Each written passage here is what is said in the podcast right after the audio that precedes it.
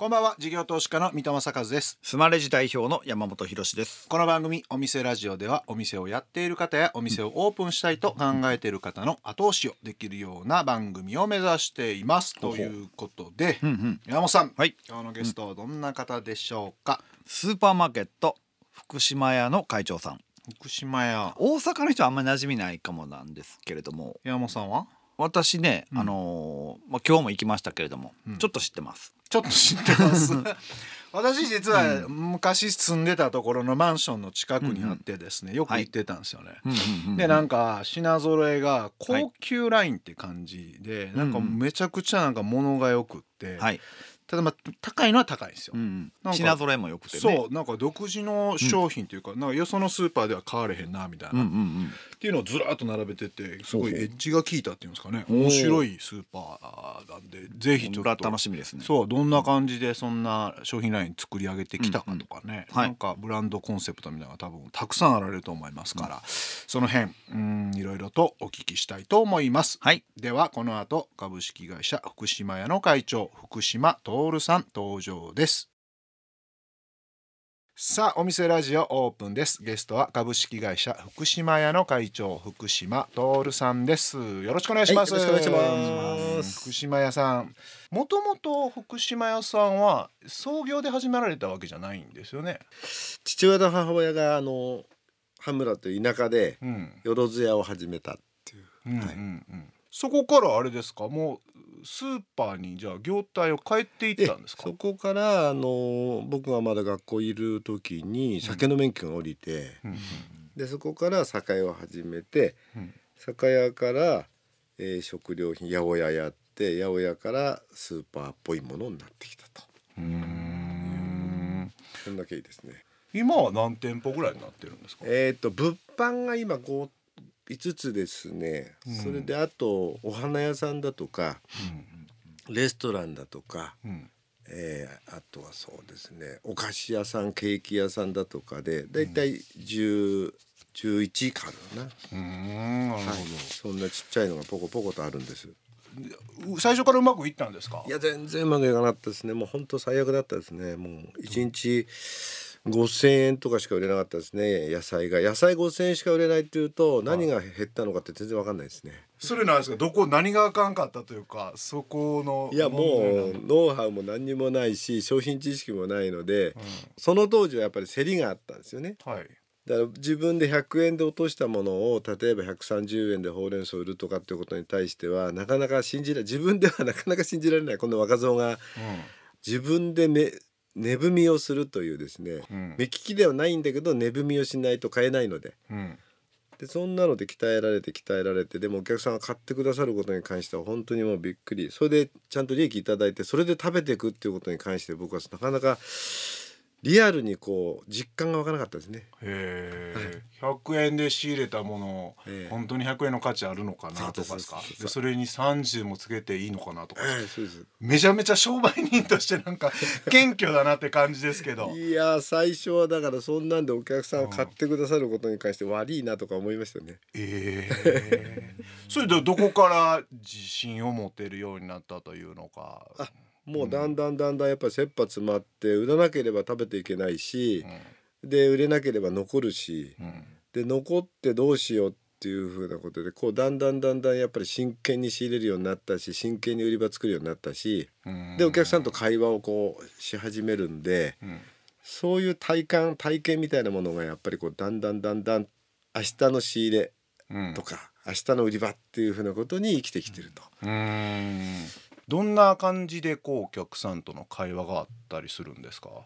それまで、まあ、学生ですからだったんで「そのいらっしゃいませ」とか、うん。こう挨拶もしにくかったんですねシャイでして。それで。お店経営してるのにいらっしゃいますよ。シャイで言えないんですか言いにくかったですね。はい。声のかけ方ですね。うん。まあ、例えばうんえー、椎茸なら椎茸を、まあ、たくさん仕入れたと。うん。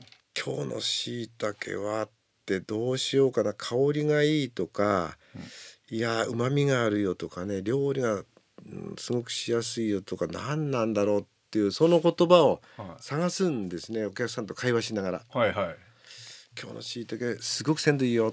うん。っていうそうするとお客さんが反応してくれるとその鮮度でいこうって決めるんですよ。なるほどなるほど。はい、それで「いや今日のやつはすっごく肉厚でうまみが出るよ」とかっていうようなことになるとそれで反応すると「今日はうまみでいこう」って決めるんですよ。はでお客さんとのやり取りで決めていくんですね。あはいはいはいはいええはいそれが決まるまでに2時間ぐらいかかっちゃう時もあるし10分で決まる時もあるんですよ。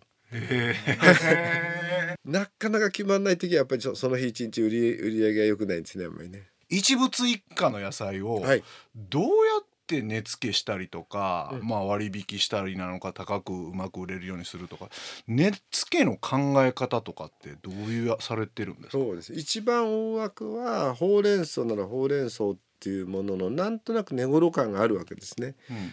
えー、150円前後のところでそれより下になれば少し安い、で200円に近くなるとちょっと高いなと。で200円抜けちゃうと今度は、えーちょっと売れ行きがガクッと落ちると。うんいうふうなお客さん自身がもうほうれん草ってこのくらいだよねっていう。だけどやっぱりテレビだとかラジオだとかで、えー今野菜が不作でほうれん草が高いですよとかってなってると少しその辺での価値観ベクトルが上がるんですね。はいはいはい。と上げの時と下げの時がありましてね、まあ、その辺のところなんかを見極めながらで仕入れとのバランスと数量のバランスみたいなことで、うん。じゃあ今日は100円で138円でいこうとか、まあ、場合によってはまあ非常に厳しくなると200円で買ったけども1キッパで売っちゃうとかうん。いうふうなことがありまして。でその時に初期値入れっていうのがあるんですよ。初期値入れ。初期値入れ、はい。例えば100円で30パ買ったと。うん。でそれを138円で売ったと。で例えばキャベツを、えー、150円で買って200円で20個うん。買ったと。うん。で売ると。そうするとその30個と20個っていうふうなことでそれぞれ粗利が違うんでそれがトータルで今日一日野菜全部仕入れた時に売り切れていくらになんだろうかっていう計算方式です。うんうんうんうん。じゃあその日の、うん、仕入れ総数と、はいはい。その日の売価総数みたいなので,、そうですある程度15%だと15%とか20%そうとかなんか粗利を決めとくんですか？そうです。あほんでやりくりするんですね商それで商品ごと、うん。この200円で買ったけど198円で8円で売るっていうふうなことを決めてその時はもうお客さんのご来店サービスなのではい。それをやってもどのくらい粗利がちゃんと取れるかなっていうふうなことの見込みがないと思い切って安く売れないんですね。あーなるほど、はい、めちゃくちゃ変数多いですね。ああもうだから大変なことでしてね。売価設定が。今はもう大体一律このくらいみたいな形になってると思いますけど。それはもう過去の値付けのイメージがはいだいたいテンプレート化されてるっていう感じそうですか？ですね。あーそうです。そうです。それ僕そこでもう一つ値付けのところでお伺いしたいのが他社競合スーパーとの値付けの戦い方とか、はいその辺はどうやってこう戦っていったりするんですか？最初のうちはやっぱりかなりこう横の目線でとじゃあキャベツいくらで売ってんのかキッコーマン醤油いくらで売ってるのかとか、まあ、調味料だとか、まあ、乾物とかいろんなものを見てたんですね。うん。でもだんだんだんだんなんかそんなことずっと繰り返しながらやっていくのはアホらしくなって。確かにね、でいつも醤油と卵と油となんとかって大体特売かけるもの決まってるんですよね。ああなるほど。目玉商品が。そうです。ん。それを繰り返し繰り返し繰り返しやってるんですよ。はい。ねでなんかそれ飽きちゃって こりゃなっていうんでやめたんですね。はそれでやめてやめたらどうなんだろうかなっていうふうなことでじゃあ独自の目利きで独自のえーものをでブランドといえばあ大手量販大手メーカーさんのアイテムはブランドあるだけですけども我々は大手のブランドが売れるっていうことよりは我々の福島屋なら福島屋のブランドで信頼して買ってもらうっていうことがもう絶対大事なんで。い、うん。だから我々がどう選んでどういうふうに値付けするかっていう品揃えするかっていうふうなことにそれにもうどんどんどんどん走ったんで、まあ、それにあんまり安く売んなくてもやっぱり買っていただいてお食べいただいてやっぱ美味しかったねっていうふうなそのそっちのブランドをこう作ろうっていうふうなことででだんだんだんだんこうやってオリジナルになっちゃったんですけどね。へえ、それあの価格競争から方向転換された時、はい。お客さんの層ってやっぱ変わっったりとかもしくは減ったりとか何かやっぱありました？もう長いこと羽村ではもう今40年以上になったんですけどもやっぱりあの時間かかってやっていくと大体安定してるんですね。まあ、ただしやっぱりこう自分たちでその仕入れるのもそうですしあとはこの味加減とか、うん、作り手もやっぱりそのずっと同じ人が作ってるわけじゃないので、うん、その辺のこう安定的な状況をどう作っていけるのかっていうふうなことを機械になかなか我々頼った作りじゃないのが多いもんですからその辺のところに今一番気を使って今までもずっと気を使ってきたっていうふうなことだと思うんですね。はい、お送りしているのは福島さんセレクトの一曲、えー、なんでこの曲を選ばれたんでしょうか？以前、えー、っとどうですか？20年ぐらい前にあのレストランを羽村で、えー、開業したんですね。その時にその広尾のビスボッチャっていうレストランの、えー、支配人さんおよびそういった方々に応援いただいてでその支配人の方が、うん、渡辺佐藤さんとすごく親しくて、うん、ええ。で僕もまあライブなんかにもよく行ってるんですけど、はい、そんなのでまあその中で一曲彼が作曲したあアイテムがこれなんですねカリフォルニアシャワー。で非常にあのちょっと心がこうちょっと落ち込んだなとかちょっと元気ないなっつった時なんかはこの辺の曲が非常にあの盛り立ててくれるんで、えそんないきさつだったんです。はい、ありがとうございます、はい、お送りしたのは渡辺貞夫カリフォルニアシャワーでした。新しい店舗をやっていくときに福島屋さんブランドがない地域とか、はい、あの辺とかはどうやって？福島屋なんか本当有名じゃないので、うん、まあ、じわじわじわじわだから時間かかるんですよ。へ六本木なんかも定着するまでやっぱり1年半ぐらいかかったですかね。ああそうですか。はい。はあ。やっぱ最初は赤字で始まっていってとかって感じなんですか？はい、1年ぐらいでやっと黒字になるなみたいな感じ。ものによってですね。はい。品川の方なんかだとそこは2年かかりましたねえ黒点に、はい、わそれ結構かかりますねかかりましたそれだったらなおさらチラシなりマーケティングをもっと最初にドーンとやって、はい、客を集めてで早く黒字にさせないとって、うん、経営者的なイメージだとなりそうですけど。いやあの我々があんま得意じゃなくってどうしてもそういうふうなこうチラシでたくさん売るっていうことになるとナショナルブランドがどうしても多くなるので。あその醤油なら醤油で大手メーカーのとかになっちゃうと。で例えば福島屋のオリジナルの醤油ですっていうのを通常380円で売ってるのは298円で売りますっつってもお客さんわからないのでその298円が高いのか安いのかわからないからチラシ売っても意味ないんですね。あなるほど。キッコーマンの醤油やったら醤油やったら200円が108円だと安いなと思うけど、はあ、でしかもチラシ売ったら大量に在庫を抱えとかなあかんから。そうですねナショナルになっちゃうってことですね。すね。はあなるほどビジネススタイルが違うんでだからまあそのことは頭に置きながら。ただし我々はその私たちが売っているお醤油にしてみてもお野菜にしてみてもお肉にしてみてもそれをあのデリカを中心にしながらこうデリカも軸の大きな軸にしたので、うん。うん、お醤油もデリカで使ってます、お肉もデリカで使ってます、うん、ですからテイスティングマーケットっていうコンセプトがあるんですね。うん、でそのお弁当食べていただいてご飯美味しかったらお米買ってくださいと、うん、ええ、お野菜美味しかったら 野菜売り場で野菜買ってくださいと、うん、ええ、いうふうなコンセプトに持ってましてね、はい、だから野菜なんかも当日売ってもう鮮度のいいうちにどんどんどんどん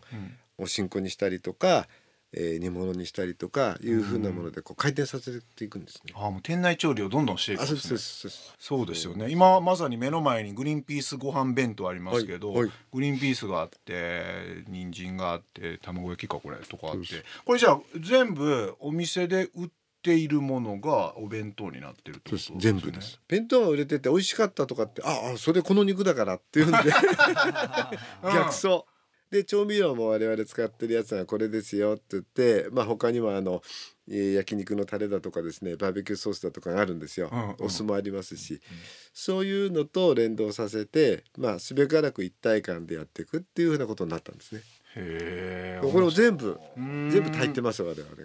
でもなんか主婦からするといやお宅の焼き方がうまいから調理の仕方がうまいからみたいにはなんないです、そこやっぱお客さん鍛えたりもするんですか？お客さんにも講座っていう形でですねあの勉強会をしてで、まあ、コロナ前までやったんですね。ずっと何年間も。はい。でお客さんはその料理教室に来てくださいまして。はい。仕入れ先の開拓とかっていうのをちょっとお伺いしたいと思うんですはいそれ僕はほとんど100%やってきました。普通は市場で買って、はい。でうんぬんですよね。そね。生産者さんのところに行くんですか？そうです生産者さんですね。あの畜産も野菜も、はえーまあ魚は港行きますけどね、いはいはい。そういうのでさすがに魚はやっぱり豊洲がまだまだ多いんですけど、ん。肉はもう全部牧場ですねほとんど。肉なんかでも普通にあの卸の方に流してはい。流通に流していかないともう量もあるしってことだと思うんですけど、ええ。そんな数店舗のスーパーに卸せるかみたいなことにはならないかったんですか、そうですね。結構生産者さんもあの本当は自分が作った、うん。まあ、肉でも野菜でも果物でも作ったものがどこ行ってるのかっていうふうなことは気になるんですよ。うんでそれが美味しかったとかまずかったとか売れたとか売れないとかっていうようなことはやっぱり聞きたいんですね。うん。だけどやっぱりその普通流通だと自分の作ったものがどこに行ったか分かんない、うん。誰が食べたか分かんない。うん。ですね。だからそういうんで、まあ、最初はですからもうあの我々小さい本当に小さいその規模だったし今もそんな大きくないんだけどもただまあ今は取り組めるぐらいのボリュームにもなってますし、コツコツ小さい取り組みを始めてだんだんだんだんボリュームができてったっていうのが今の現状ですかね。ここぞと思うところはもう僕も粘っこく1年ぐらいかかって口説いたりとかっていうのはよくありました。そんなかかるんだ、えちょっと職人気質なとこありますもんねそうです。そういう人に限ってはうん。もう尋常じゃ取引してくれないので。へ「お願いしますお願いします」ってもしょうがないから「うん。いやこれこれこうでこういうふうに考えてるんだけど取引してくんない」とか「こういうふうに考えてるから取り組んでよ」とか。ー必ずレスポンスするしとかね。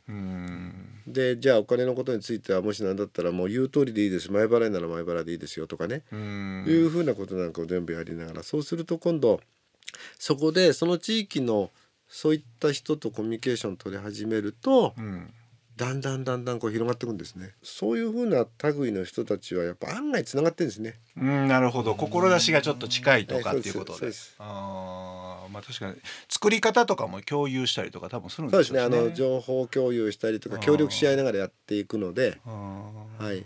すごくそういった面で我々もやりがいもありますしね。うん。で困った時はあの我々もちょっと無理してでもなんかちょっとこれ作りすぎちゃってさばけないんで困っちゃったとかっていうようなことなんかについても極力それは言うことを聞こう役に立とうなっていうようなことはみんなと言う言い合ってるんで。ああなるほどええ。なるほど。そうですね。店舗を構えてたらなんか頑張ったら売れるって感じはしますもんね。そうです。うーん。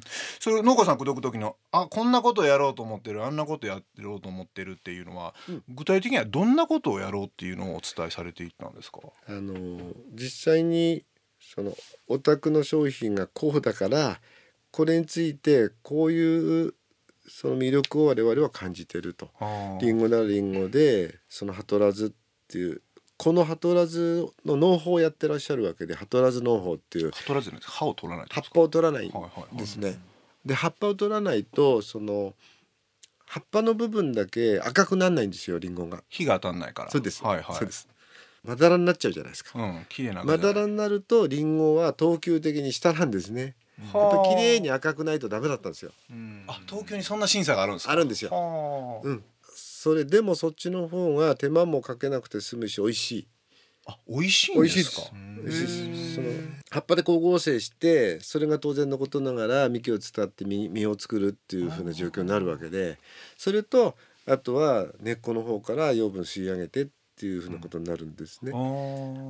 普通の消費者はもう真っ赤なのが当たり前、はい。でちょっと赤いとこがなかったらこれがなんか悪くなってんのかなとかも含めて、はい。慣れてないから、はい。買わない可能性がやっぱあるじゃないですか。ね。実際店並んだら全然売れませんってなった時に、はい。これリスクになったりもするじゃないですか。その売る側の工夫とか、はい。今までにないものはでも美味しいんだっていうところをどう伝えていったり店舗内でのこうどういう見せ方をされたりしてるんですか？その時はあの一番はあのこれを買おうって決定する時はちゃんと見るんですよねその、うん。そこの情報。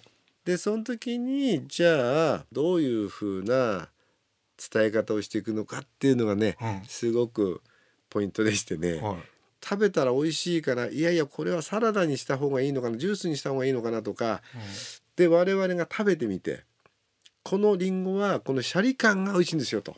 このリンゴは歯ごたえがいいんですよとかね。日持ちがいいんですよとか。どの言葉を使っていくのかっていうようなことのそれは実感がないと我々の体験がないと説得力ないんですよ。ああ、うん。そりゃそうだ。そうなんですよ。確かに。うん。だから我々がちゃんと食べろと。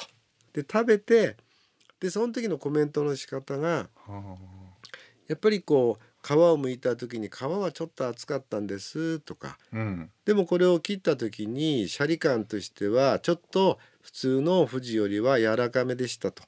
でもその柔らかめがこれこれこうだとかね、うん。そうう。いう自分の考え感じたことをそこに書く。うん。でそれは私の意見ですと。私だったら私がそれ書いた人間が福島って書くと。うん。うん。これ書いたのあんたとかっていうような形になるんですけど。